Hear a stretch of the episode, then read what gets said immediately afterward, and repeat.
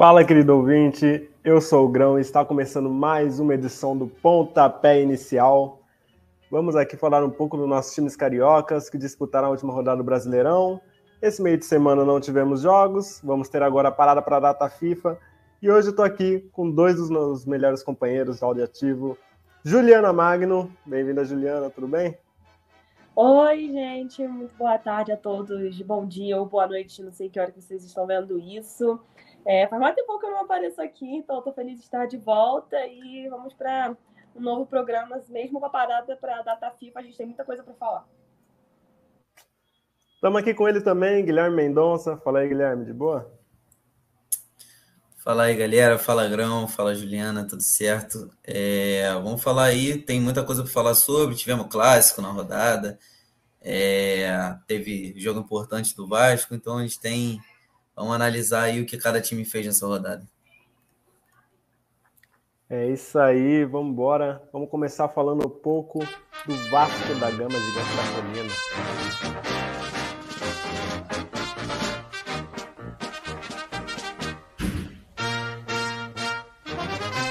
Vamos todos. É, semana passada a gente falou um pouco sobre essa, esse embrólio que está tendo aí em São Januário, o estádio sendo interditado pela justiça.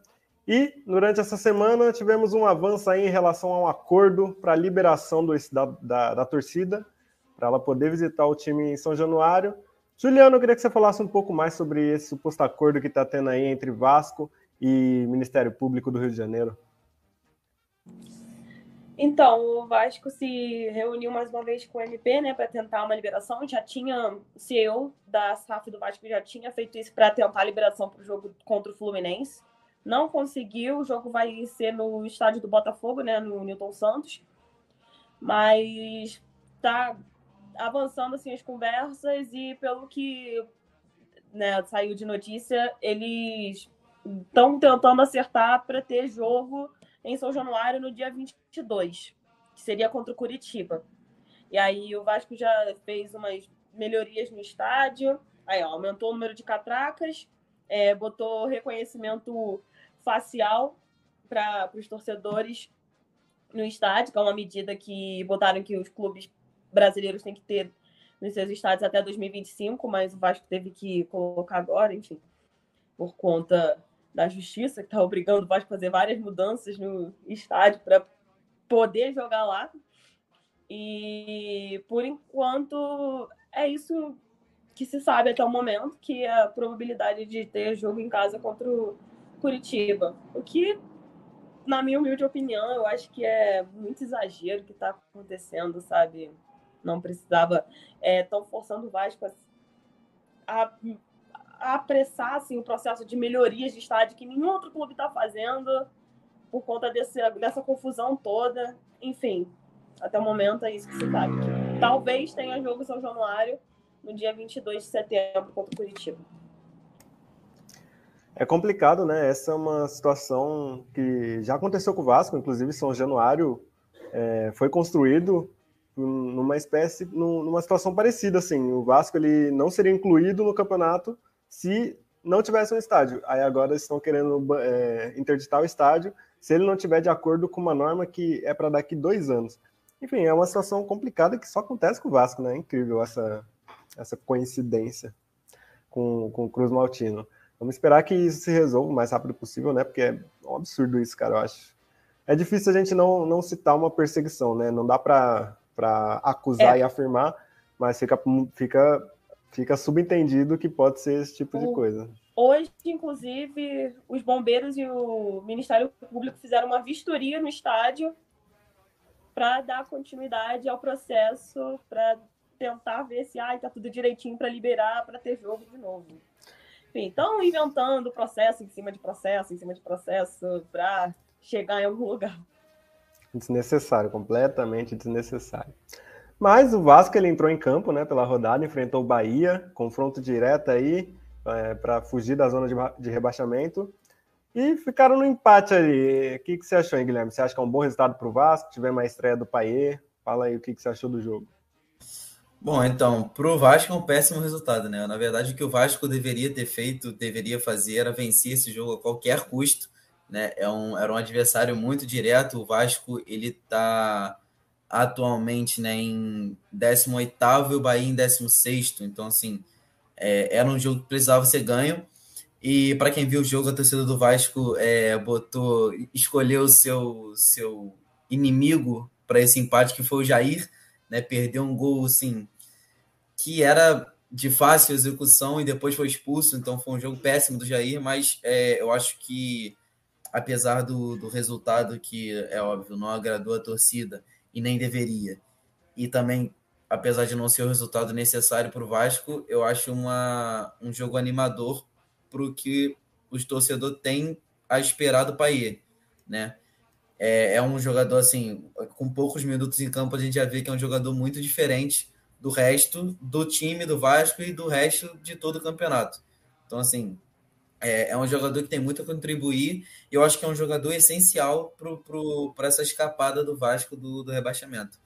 É, é, um jogador que vai, vai ser muito acionado, precisa ser acionado, porque agora o Vasco tem um centroavante, né, mas a bola precisa chegar nele para que ele seja efetivo. Se a bola não chega, o centroavante não faz gol.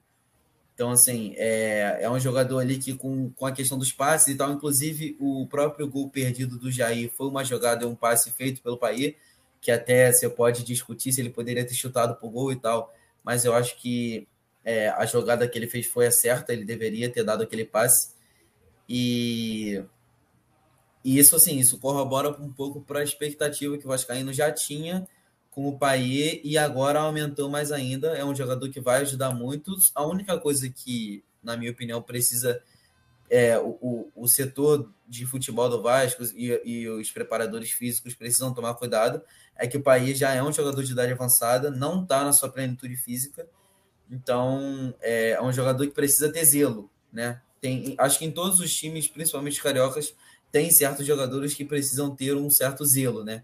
Acho que o Bahia no Vasco, o, o Cano ou o Ganso no, no Fluminense, no Flamengo Arrascaeta, são jogadores que você precisa ter um pouco mais de cuidado, precisa é, poupar quando, quando for possível, né? Na questão do Vasco é um pouco mais complicado de poupar, mas é, precisa ter cuidado com a parte física do Paier para que ele não se machuque, porque é um jogador que será essencial, né?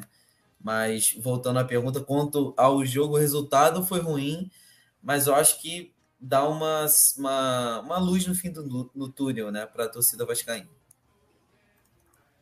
É isso aí, cara. O Verrete guardou mais um, né? De pênalti, mas, mas tá aí mostrando serviço, coisa que o Pedro Raul não fazia no Vasco. É, mas eu já vou voltar com você, cara. Nem, nem somos não. Você já, já puxou a pauta aí do Paier e, cara, craque. Não tem dispensa apresentações. Não tem nem muito o que falar do cara. E eu queria saber, na opinião de vocês, tipo, em que, em que ranking aí? Vamos fazer um ranking dos melhores meia do Brasil. Em que posição ele estaria aí, cara? Cara, é difícil, né? Assim, eu acho que, que em termos de, é, de experiência fora do Brasil, acho que o país talvez seja o, o melhor, assim, de mais experiente, de, de saber jogar mais o jogo mas em questões de, de é, habilidade e, e, grandeza, assim, eu acho que ele ainda perde para alguns jogadores, na minha opinião, principalmente dois, que é o Arrascaeta e o Rafael Veiga, né, que são, são dois jogadores que, assim, fizeram o que fizeram nos últimos anos, né, mas se você analisar só o jogador em si, tirar todo o resto, eu acho que o Paê tá, assim, top 5 ele é tranquilamente. E aí você pode discutir se ele tá no top 3, assim, Acho que ele briga ali com, com três. Na minha opinião, ele briga com três. Hoje você pode colocar o Eduardo Sheik, né, do, do Botafogo, o Ascaeta e o Rafael Veiga. É, é, é, o que eu, que eu penso. Cara, eu acho que se eu for fazer o meu ranking, eu colocaria exatamente isso que você falou: é, o Arrascaeta em primeiro, o Veiga em segundo. Em terceiro lugar, eu estaria entre ele e o Ramos Rodrigues. É, correndo por fora ali, Renato Augusto e Ganso. Eu acho que para mim são os fora da curva aí entre os meias do futebol brasileiro. É, o Paê, para mim, em questão de, de, habilidade com a bola, eu acho que ele conduz melhor do que todos. Eu acho ele, pô, cada gol dele driblando meio mundo que é, que é bizarro assim. Vamos esperar que ele, que ele consiga se recuperar da parte física, né? Você mesmo trouxe que ele está um pouco abaixo. É, e você, Juliana, você acha que tem alguém aí ainda mais destacado que o Paier, além desses nomes? Eu acho que o negócio do Paier é só essa falta de prática, sabe? De ele não tem jogado tem um tempo. É, acho que é mais o problema é isso, tá fora de forma. Mas se você pensar que ele veio para o Vasco com o status de que ele era o meia que mais criou jogadas para gol nos, nos últimas, nas últimas temporadas, então acho que é só é questão de pegar ritmo. Tudo bem que tem a idade e tal. Eu acho que o melhor meia do Brasil atualmente, e deve ter uns três anos já, é o Rascaeta. Quem chega mais perto dele é o Rafael Veiga. Mas eu acho que o Paier tem um potencial para superar-se com a sequência dos jogos. Vamos, tipo, para ver o que ele vai fazer no Campeonato Brasileiro. Eu queria muito colocar o Rames Rodrigues nesse top 3. Vou deixar pela falta de forma o Paier no terceiro lugar. É, Rascaeta, Rafael e o Paier. Eu poderia botar o Rames Rodrigues, mas ele tá jogando bem no São Paulo, mas eu esperava ainda mais, sabe? Para quem já viu ele jogando no Bayern, no Real Madrid. Então, eu acho que para mim é essa. É minha, essa é a minha opinião. Show, é isso aí, galera. Tomara que. Falei, falei. Acho que depois do pênalti perdido, o, o Rames cai um pouquinho nesse. Não foi um foi. pouco perdido, foi muito perdido, foi isolado. Pô, ele, ele, escorregou, pô, ele escorregou dá uma, pô, dá uma, dá uma moral pro cara. Pô, mas me deixou muito triste esse pênalti perdido. Pô. Não vamos, não vamos tocar nesse assunto, não. Vamos seguir aqui. Vamos sair da, da colina agora. Vamos falar do Fluminense. Vamos para as Laranjeiras.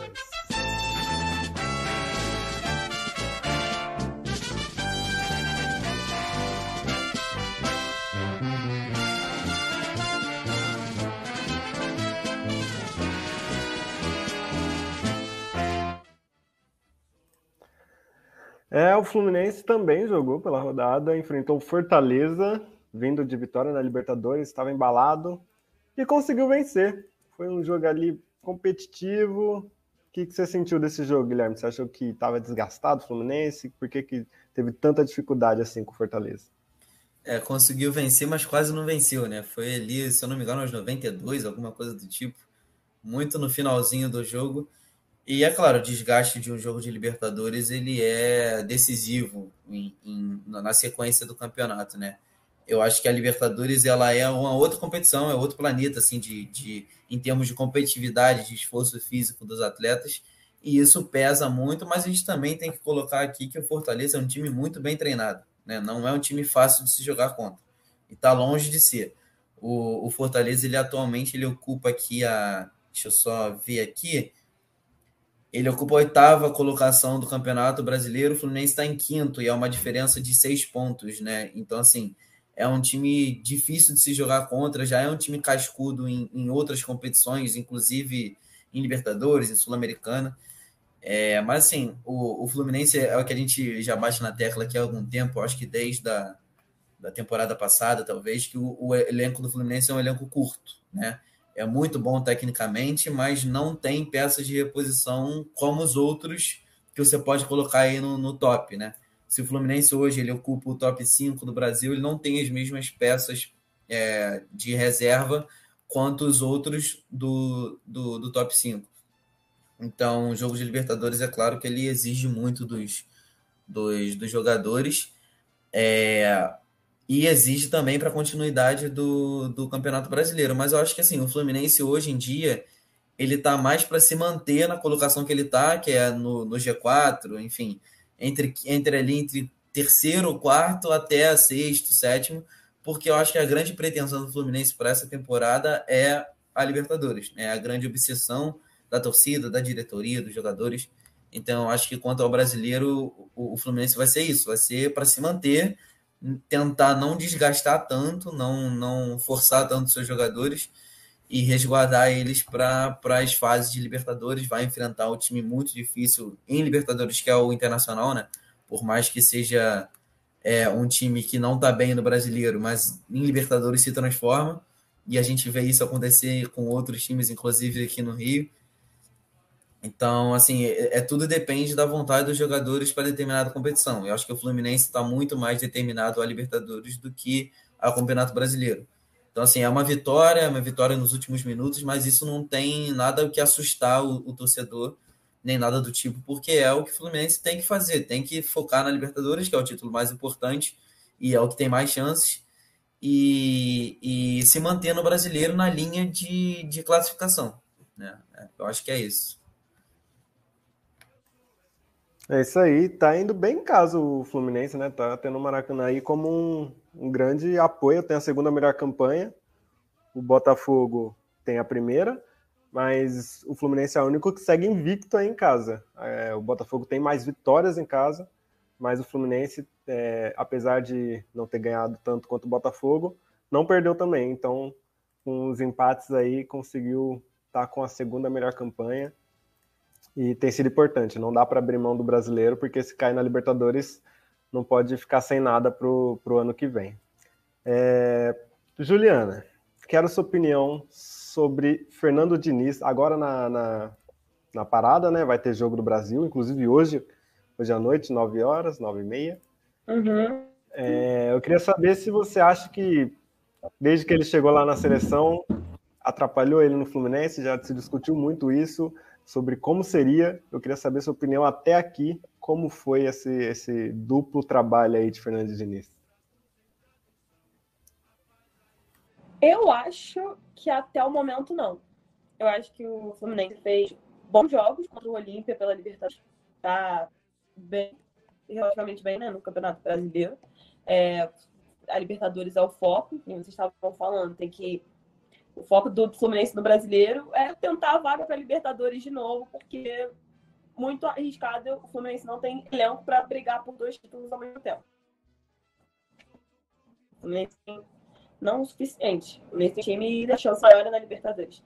Mas eu acho que até o momento, como não teve jogo ainda pro, do Brasil, como você disse, né? O Diniz estreia hoje pelo Brasil nas eliminatórias contra a Bolívia. Então, acho que até o momento eita, não atrapalhou tanto assim.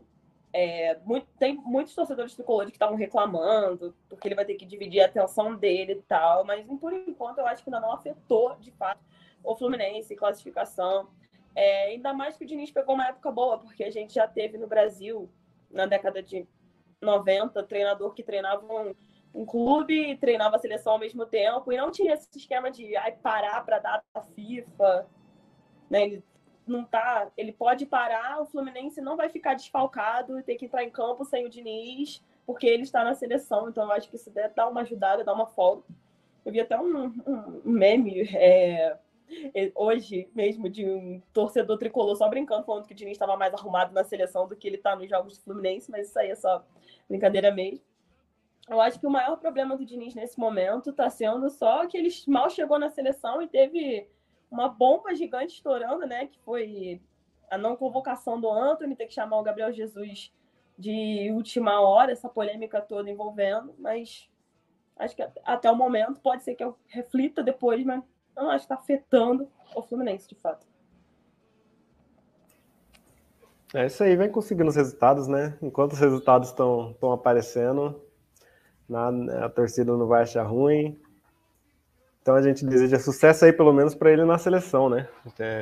Vamos ver se ele recupera aí o, o baque que a gente teve com essa Copa do Mundo né, nesses amistosos e consiga aí fazer um bom trabalho tanto no Fluminense quanto na seleção. Do Fluminense é isso, galera. Vamos agora falar do líder do campeonato. Vamos falar do Botafogo.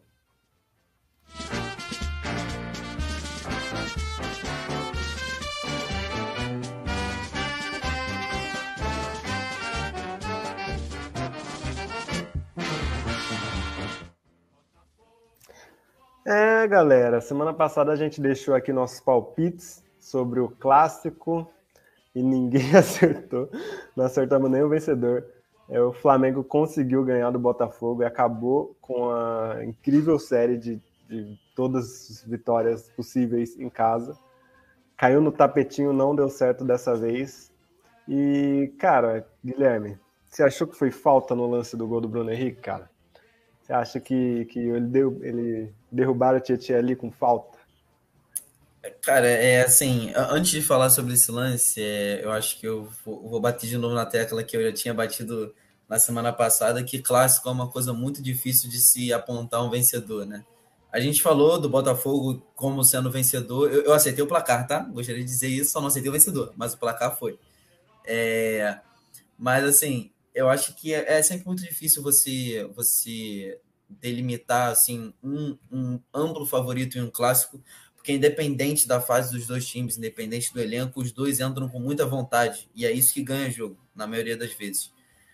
Então assim, o, o Flamengo fez um jogo muito correto e é isso que tinha que ser feito contra um Botafogo que é extremamente bem treinado, né? E quanto ao lance, cara, assim, eu, o problema, o grande problema da arbitragem é porque não tem critério, né? Não existe um critério.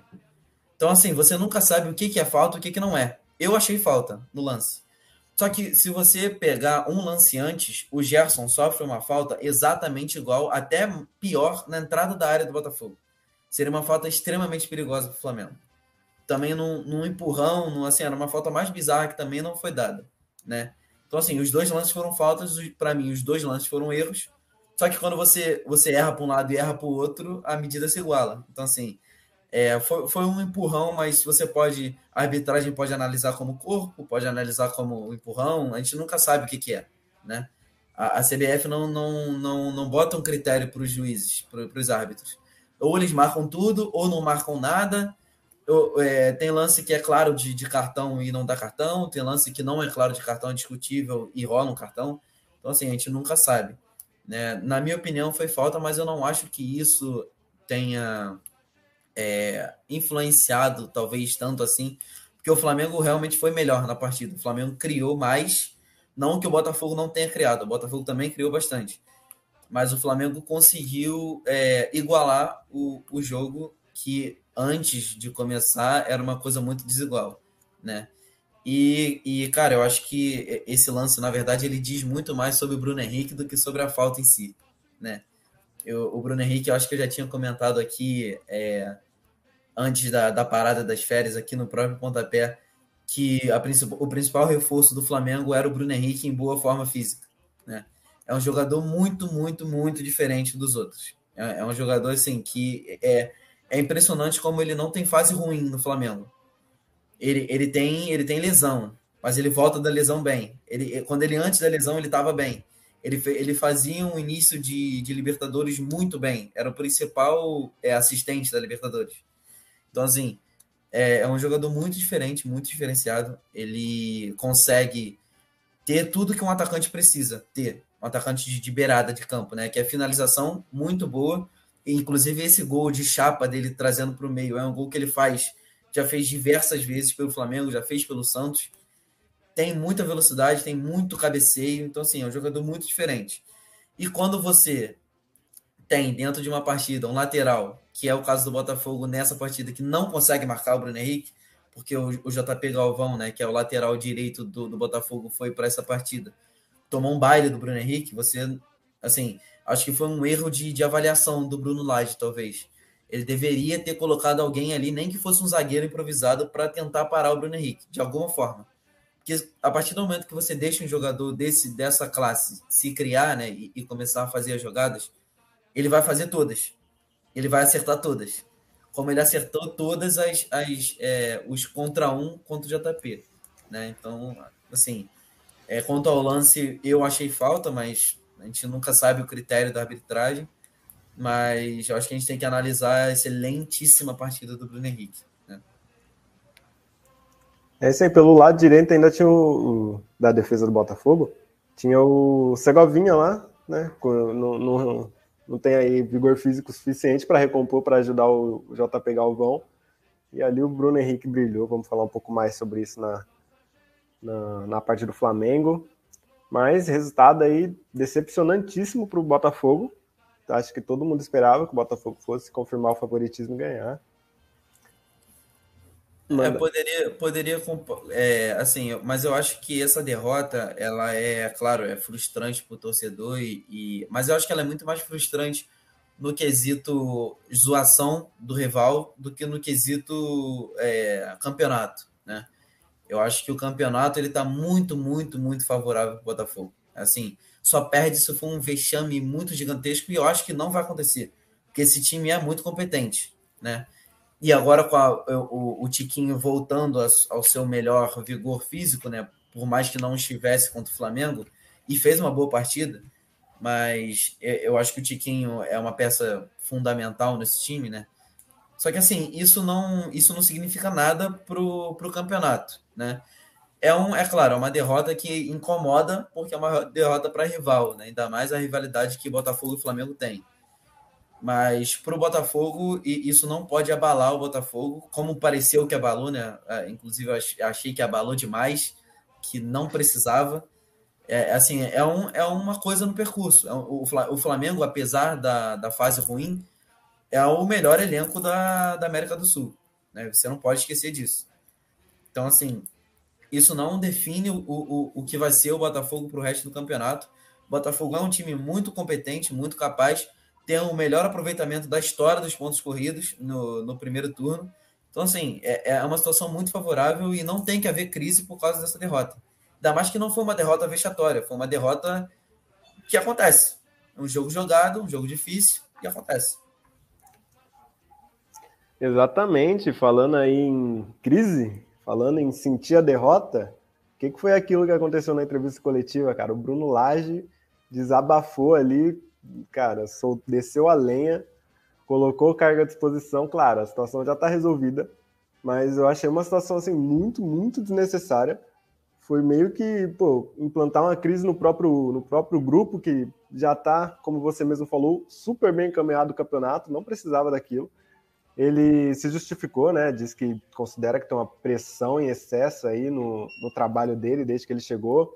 Falou que todo mundo acha que ele caiu de paraquedas ali, que ele só está ali porque o Luiz Castro é, aceitou trabalhar em outro lugar e o Botafogo precisava de qualquer técnico. E não é bem assim, ele tem a carreira na Europa ele é um técnico conceituado. E, obviamente, o Botafogo do, do Luiz Castro vinha fazendo um campeonato perfeito, simplesmente. E não dava para ser assim até o final. A gente sabe que mesmo, acho que com a continuidade do Luiz Castro, iam acontecer exatamente o que você falou. Derrotas naturais, empates, queda no desempenho, oscilação, que acontece com toda, toda equipe. Calhou de acontecer agora uma derrota para um rival, que é ficou mais complicado. A gente sabe que perder um clássico é ruim para qualquer clube.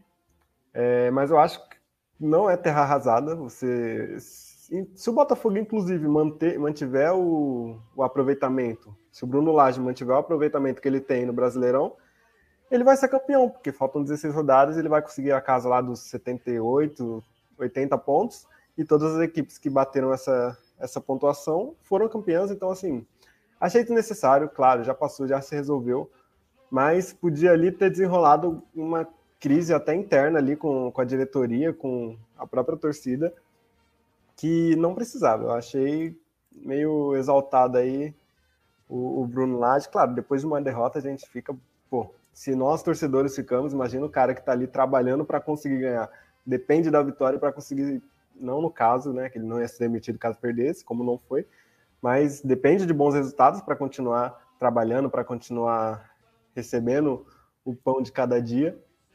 É, deve ser frustrante, mas ainda assim eu acho que ele devia ter mantido a calma e blindado, se blindado mais, blindado o elenco, falado que, pô, estamos bem tranquilo quanto a isso, quanto a essa derrota acontece, faz parte. Seguimos aí 10 pontos à frente e vamos trabalhar para manter isso, para conseguir ser campeão tranquilamente. Acho que não precisava disso. É, mas o Botafogo não não fechou seu ciclo de contratações ainda. Ele fez aí uma proposta por Roberto Pereira. Confesso que eu não não acompanho ele, não sei muito do seu futebol, mas a nossa craque é, nos comentários, a Juliana, fez uma completa análise do jogador que está livre no mercado, é um meio argentino. É, Agora o Vasco, o Vasco, desculpa, o Botafogo segue aguardando aí a, a resposta do, do Bruno Lage, enquanto a, a investida que o, que o clube fez, do Bruno Lage, perdão, do Roberto Pereira, enquanto a investida que o clube fez. Vamos ver se ele consegue responder aí. Eita, Juliana caiu. Hum. Juliana caiu. Você já. Você conhece o Roberto? É, você pode falar um pouquinho. É, eu, assim, é um meia. É, o, o, o scouting do Botafogo ele é muito competente, né? Então, assim, apesar de não ser um nome que a gente tenha amplo conhecimento, é, é, é, sempre interessante ver como o scouting do Botafogo trabalha. Então, assim, com certeza é um jogador bom, tá? Isso tem certeza. Eu, eu, eu vi, tive a oportunidade de ver alguns lances aqui, assim que saiu esse rumor de transferência do Botafogo. Assim, é, é um meia clássico, né? É um, é um jogador que vai compor elenco. Não é um jogador que vem para ser titular, é um jogador para compor elenco. E, e, é importante se você ter esse tipo de atleta assim para compor, para ter uma, uma, uma, recomposição, né? Caso algum jogador se machuque, caso tenha algum desgaste físico. Mas acho que o mais importante é sempre analisar isso, que o scouting do Botafogo ele é muito bom. E inclusive o Vasco sabe muito bem disso, né? Pega alguns jogadores que, que são da, da, da do, do, nível de contratação do Botafogo, pegou o, foi o Paulinho, né? Que, que vinha, que foi ventilado no Botafogo, e é um jogador muito bom. Então, assim. É... Trouxe o próprio Eduardo, né? Aí, é. que não era muito conhecido aqui no Brasil, Sim. cara que, pô, tá destruindo aí no Campeonato Brasileiro, tinha média de gols altíssima, e poucos clubes falavam sobre ele. Sim. É... Acho que ele vem aí para substituir, né? O, Tipo, para substituir, não, para funcionar aí como uma, uma alternativa caso aconteça algo com o Eduardo. É, acho que é isso. E aí, Juliana, tivemos probleminhas aí técnicos. Problemas Tava... técnicos. Tava falando aqui do Roberto Pereira. O que, que você acha dessa possível nova contratação aí do Botafogo? Você conhece aí o futebol do garoto? Então, eu não conhecia antes, não, mas eu dei uma olhada, dei uma pesquisada sobre ele. Vi que ele tem passagem pela Premier League, pela Juventus, parece ser um bom jogador. No, ele jogou no River Plate também, né? Sim, Se não sim. me engano. Então, bom, ele tem um currículo bom, né? Eu acho que realmente. Tô falando carro aqui. Realmente a posição de meia no Botafogo, Guilherme até falou do Eduardo agora há pouco, mas eu ainda acho que faltava uma, um, um jogador um pouquinho mais potente, mais forte. Então, é uma boa contratação Botafogo. Botafogo já está encaminhado no brasileiro, sabe? Eu acho que qualquer jogador bom aí vem para somar. Enfim. É isso aí. Vai chegar já praticamente ganhando um título aí, já vai anotar mais um para o currículo, Roberto Pereira. Do Botafogo é isso, galerinha. Vamos passar agora para a Gávea, para o Ninho do Urubu. Vamos falar do Flamengo.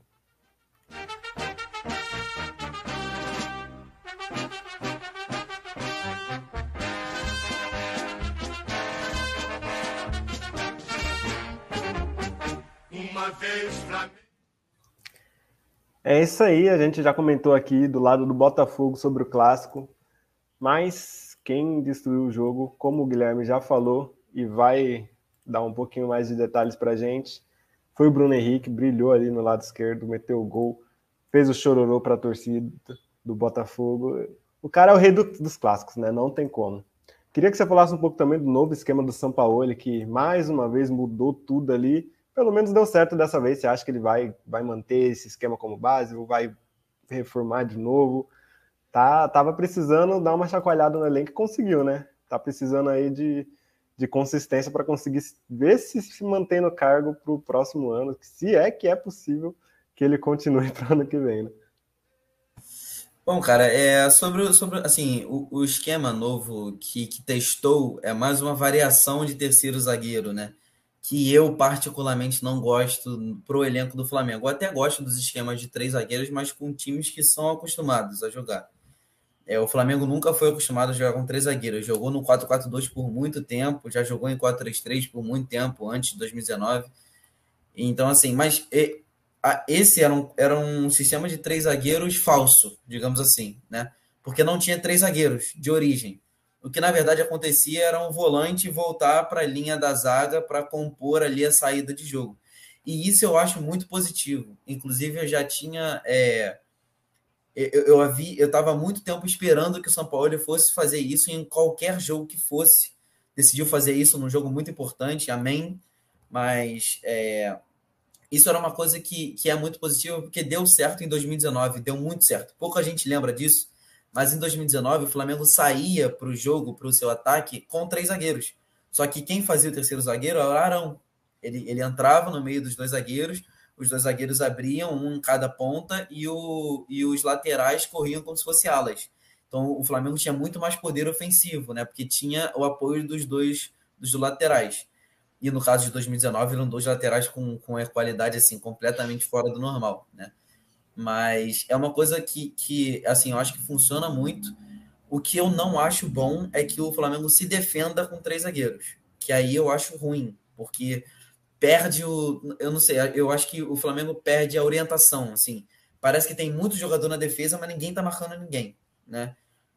E, mas eu acho que isso dá muito certo, até porque o, o Pulga, né? É um jogador que se acostumou a fazer essa questão do, dos terceiros zagueiros, né? No Fiorentina, na Fiorentina, né? Ele já fazia isso na Fiorentina, fez muito bem era um jogador que tinha, ele tem uma qualidade de passe muito boa e ele tem uma questão defensiva boa também, mas ele não tem muito vigor físico. Então, acho que para ele isso é melhor porque preserva um pouco. Em vez dele ter que ficar correndo uma coisa mais área a área, né, que, que ele não sabe fazer, que ele se perde, ele, ele não, não consegue recompor direito. Eu acho que quando você atrasa ele um pouco, bota ele na, na linha da zaga e, e ele passa a fazer esse terceiro zagueiro jogando de frente né, para o jogo e não de costas como, como um volante, eu, eu acho que isso, isso amplia mais a, as características dele, né? E isso é muito bom. É, quanto ao esquema dele, eu, do, desse jogo é isso. Eu acho que, na verdade, o, o, um outro jogador que também é, é essencial para que funcione é o Pedro, né? Apesar de não ter feito uma excelente partida, mas ele apresentou nesse jogo muito mais que o Gabigol vinha apresentando em, em muito tempo. Né? O, o, pivô do Pedro ele é muito diferente dos outros, do, do Brasil, dos outros atacantes. O Pedro é um craque na posição de nove. Então, assim, apesar dele não de ter todas as brigas com, com é, a, a questão do São Paulo, dos, dos dirigentes, enfim, é, eu acho que ele no campo ele tenha muito mais oferecido que o Gabigol sozinho. O que eu acho que precisa ser feito, que o São Paulo ele não conseguiu fazer até agora, é juntar os dois, né? Mas acho que quanto ao, quanto ao esquema, é, é isso, assim. Eu achei bem positivo o Flamengo jogar com três zagueiros, mas sem três zagueiros, né? É, é, irônico, mas é, mas é isso. Sem três zagueiros de ofício, mas com um esquema com três saindo é, para trocar o passe, os passes ali atrás. Eu acho que é até uma tendência mundial, né? Tá sendo, tá sendo muito recorrente. A gente vê na Europa sempre, sempre o, volante, o primeiro volante vindo buscar a bola entre os zagueiros. Eu acho isso muito positivo também. Eu acho que qualifica bem a saída de bola, que a, principalmente contra a pressão alta, né? Desafoga muito. Porque pô, tem zagueiro ali que quando, quando o atacante vem pressionar, entrega paçoca e complica. É, mas eu também concordo com você, cara. Eu acho que tem time que não serve para jogar com três zagueiros de ofício, mas esse esquema aí com o volante voltando, é, saindo para recompor, é, saindo para construir de trás é muito positivo. É... Juliana, queria saber sobre, de você sobre algumas negociações de renovações que está tendo no Flamengo. São casos muito distintos, assim. É, tem aí o Gabigol, Felipe Bruno, Vitor Hugo, que tem um contrato já longo, mas já estão conversando ali para renovar, uma questão salarial. É, mas a gente sabe que o, que o Flamengo é um ambiente que tem se conturbado aí mais que, que o necessário, né? A gente vê o Gabigol, que é ídolo do clube, não vem tendo a melhor fase do, do mundo, mas ainda é um cara que está tendo um ano bom, é, questão de números, de gols. Teve aí a questão da festa dele, a torcida foi lá pô, é, é, protestar contra o cara. Enfim, o Flamengo está precisando de uma reformulação, o Flamengo tem que manter as peças, todas as peças. O que, que você acha aí do, dos nomes que precisam renovar, que estão aí em negociação? Eu acho, é, o Flamengo ainda tem muitos resquícios, né? Muitos membros ainda do quase o time completo dos jogadores que foram campeões entre 2019 e 2020, que foram os principais, dois principais últimos anos do Flamengo. É, ganhou Libertadores ano passado também, mas enfim, 2019, 2020 era aquele Flamengo avassalador e tal. É, mas eu acho que quando você passa por um ano em que você tem a possibilidade de ganhar cinco títulos e você não ganha nenhum, eu acho que é um sinal de que está precisando de uma reformulação. Porque esse elenco foi montado, a base dele foi em 2019, a gente está em 2023. Quatro anos é muita coisa para futebol. Ainda mais se você pensar que tipo, um jogador que na época tinha 26 e era novo, hoje ele está com 30 e ele já é considerado veterano e já não aguenta, às vezes, dependendo do preparo físico, aguenta, mas nem. Tem, o, futebol ele tem uma idade, né? É, eu acho que assim, é, entre os nomes que de procuração para renovação está o Rodrigo Caio. Se eu fosse o Flamengo, eu não renovaria. Teve boato em junho de que ele ia para o Cruzeiro, mas acabou não concretizando. Mas ele é um jogador que, assim, ele foi muito importante para a história do Flamengo na conquista dos títulos. Baita zagueiro na dupla com o Pablo Marinho em 2019, que não tinha para ninguém com eles na zaga, melhor zaga do Campeonato Brasileiro. Mas ele depois começou a passar mais tempo no departamento médico do que jogando de fato. Então, acho que é um movimento arriscado. Assim como jogadores de idade, tipo o Felipe Luiz, que ele é um excelente jogador, sempre foi jogador de seleção brasileira, importantíssimo também para o Flamengo, mas ele tá mais para ficar por motivos de é o clube do coração dele.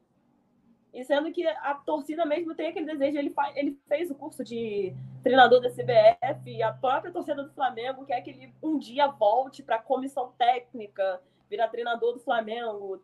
Já vi montagem dele no como se ele fosse o Jorge Jesus, que usava aquele terninho, que tinha o escudo do Flamengo, aqui assim. Então, eu acho que tem umas peças que dá para reno... que é importantíssimo renovar, tipo Bruno Henrique.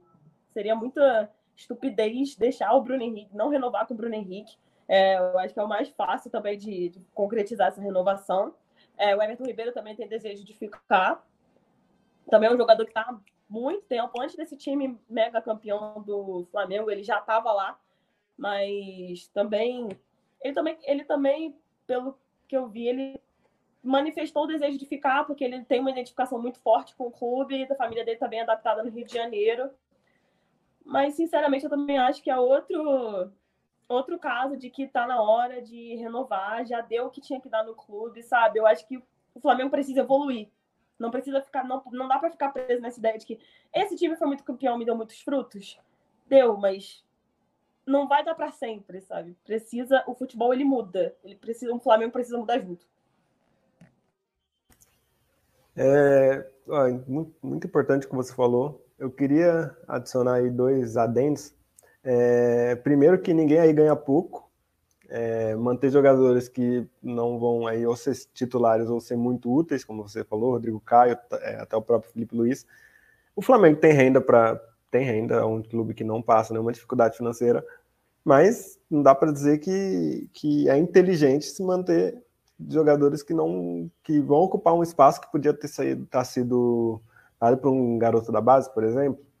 É, e outro ponto que eu queria é, é que, por exemplo, o Guardiola, que ganha aí campeonatos consecutivamente pelo Manchester City, é, em entrevista ele afirma, ele, ele diz que o principal fator que faz ele continuar sendo competitivo é a troca constante no, no elenco, é claro. Você tem que manter uma base de time, mas você tem que ir trocando pontualmente algumas peças para o seu time não cair no comodismo, porque é muito fácil o time que ganha tudo, como o Flamengo ganhou aí nos últimos anos, pensar, pô, já ganhei, agora tá, tá, tá de boa. E acaba passando pela cabeça dos jogadores, é óbvio. É, e essa é, um, é uma das formas de, de se desvencilhar desse vício, é você trocando algumas peças. Então, assim, não estou dizendo que tem que não renova com ninguém e traz todo mundo novo, não é assim também. Mas é, parar, exatamente como você falou, parar de olhar tanto para o que os caras fizeram anos atrás e começar a pensar um pouco no futuro do Flamengo. É... O Flamengo que entra em campo, né, né, nesse meio de semana, é a única equipe carioca que joga antes do nosso próximo programa, que é no sábado de manhã. E vai enfrentar aí mais uma pela milésima vez só esse ano, o Atlético Paranaense, uma reedição aí das quartas de finais da Copa do Brasil. E eu queria saber de você, Guilherme. Você acha que vai dar Mengão, que nem deu na, na, nas quartas da Copa do Brasil? Pô, é a reedição de quartas da, da Copa do Brasil, é a reedição de final de Libertadores, é a edição de, de, de, tudo, porque todo ano esses dois times se enfrentam umas quatro vezes, né? É impressionante. Mas é, o, o, Flamengo, ele, diferentemente do, do início, né, de quando começou essa sequência lá em 2019, o Flamengo acho que já aprendeu a jogar contra o Atlético, né? Assim, no, o, o, o retrospecto do Flamengo recente, bem recente, já é bem melhor do que antes. Mas o Atlético é sempre um time muito difícil de se jogar contra. Apesar de que tem muitos desfalques para essa partida, se não me engano, o Vitor Hack não joga, tem, tem, acho que Bento não joga, tem muitos desfalques, mas mesmo assim nunca é um time fácil de se jogar, até porque é um time que se cobra muito para jogar contra o Flamengo, existe uma rivalidade aí, né? É, eu acho que assim, das rivalidades fora do Rio que o Flamengo tem, talvez Palmeiras, Atlético Mineiro e Atlético Paranaense sejam os principais, né? Porque todo ano esses times se enfrentam muitas vezes por, por ano e, e é sempre, são sempre jogos pesados. O Flamengo não vai contar com o Bruno Henrique também, né? Tá suspenso, recebeu o terceiro cartão amarelo contra o Botafogo. É, então, assim, o, o São Paulo precisa buscar alternativas. É um jogo que precisa ser ganho porque o Flamengo, é claro, eu não acho que tenha chance de título, mas, mas precisa chegar, e precisa chegar perto, e precisa chegar para convencer, até para a torcida ter confiança nesse time, porque tem uma final para jogar contra o time do São Paulo, que é um time do, do Dorival, o Dorival conhece o Flamengo, então, assim, é, é, são, é uma sequência de jogos muito difícil para o Flamengo. É, tem uma final muito difícil e o, e o, principal fator que faz esse time ganhar ano após ano é a sua torcida né? Se não o principal, um dos principais, né? Claro que o, o elenco é talvez seja o principal, mas a torcida do Flamengo é uma, é uma magnitude muito diferente. Então a torcida precisa confiar nesse time. E, e esse time só vai ganhar confiança com o resultado. Né? Teve um resultado muito positivo contra o Botafogo, contra o líder, e jogando bem. Né? Foi um jogo que não só venceu, mas deu uma convencida ali. Então, assim, para essa partida, o Flamengo tem que estar com o mesmo sangue no olho. Né? Tem que ganhar, tem que convencer. Vai ser um jogo um pouco mais fácil, entre várias aspas, né? não de vontade, mas de peças do Atlético, que é, tem desfalques. Mas mesmo assim não pode é, não pode achar que o jogo está ganho, não pode entrar como se já tivesse ganho, coisa que acontece com o Flamengo várias vezes, né? Aconteceu contra o Olímpia, o time entrar com, com entrar de salto alto, né? Que a gente fala. É, é uma coisa que não pode acontecer. O time do Atlético é um time muito competente, é um time que se tornou um, um grande nos últimos anos. É campeão de Sul-Americana, chegou em final de, de, de Libertadores, é, é, campeão de Copa do Brasil. Então, assim, é, não é um time fácil de se jogar contra, não é um time é, de menos expressão, não mais, né? Hoje em dia, não mais. Então tem que jogar e convencer, tem que ganhar e convencer, mas eu acho que ganha, tá? Minha, minha opinião, eu acho que ganha. Não acho que será um jogo fácil. É, não, não acho que vai ser nem perto de uma goleada, mas eu acho que ganha sim. É, contando os, os desfalques do Atlético e contando que o Flamengo está numa sequência ok, não numa sequência, mas vem de, uma, de um resultado muito bom e contando que precisa estar com esse sangue no olho, eu acho que os jogadores entenderam um pouco disso, assim.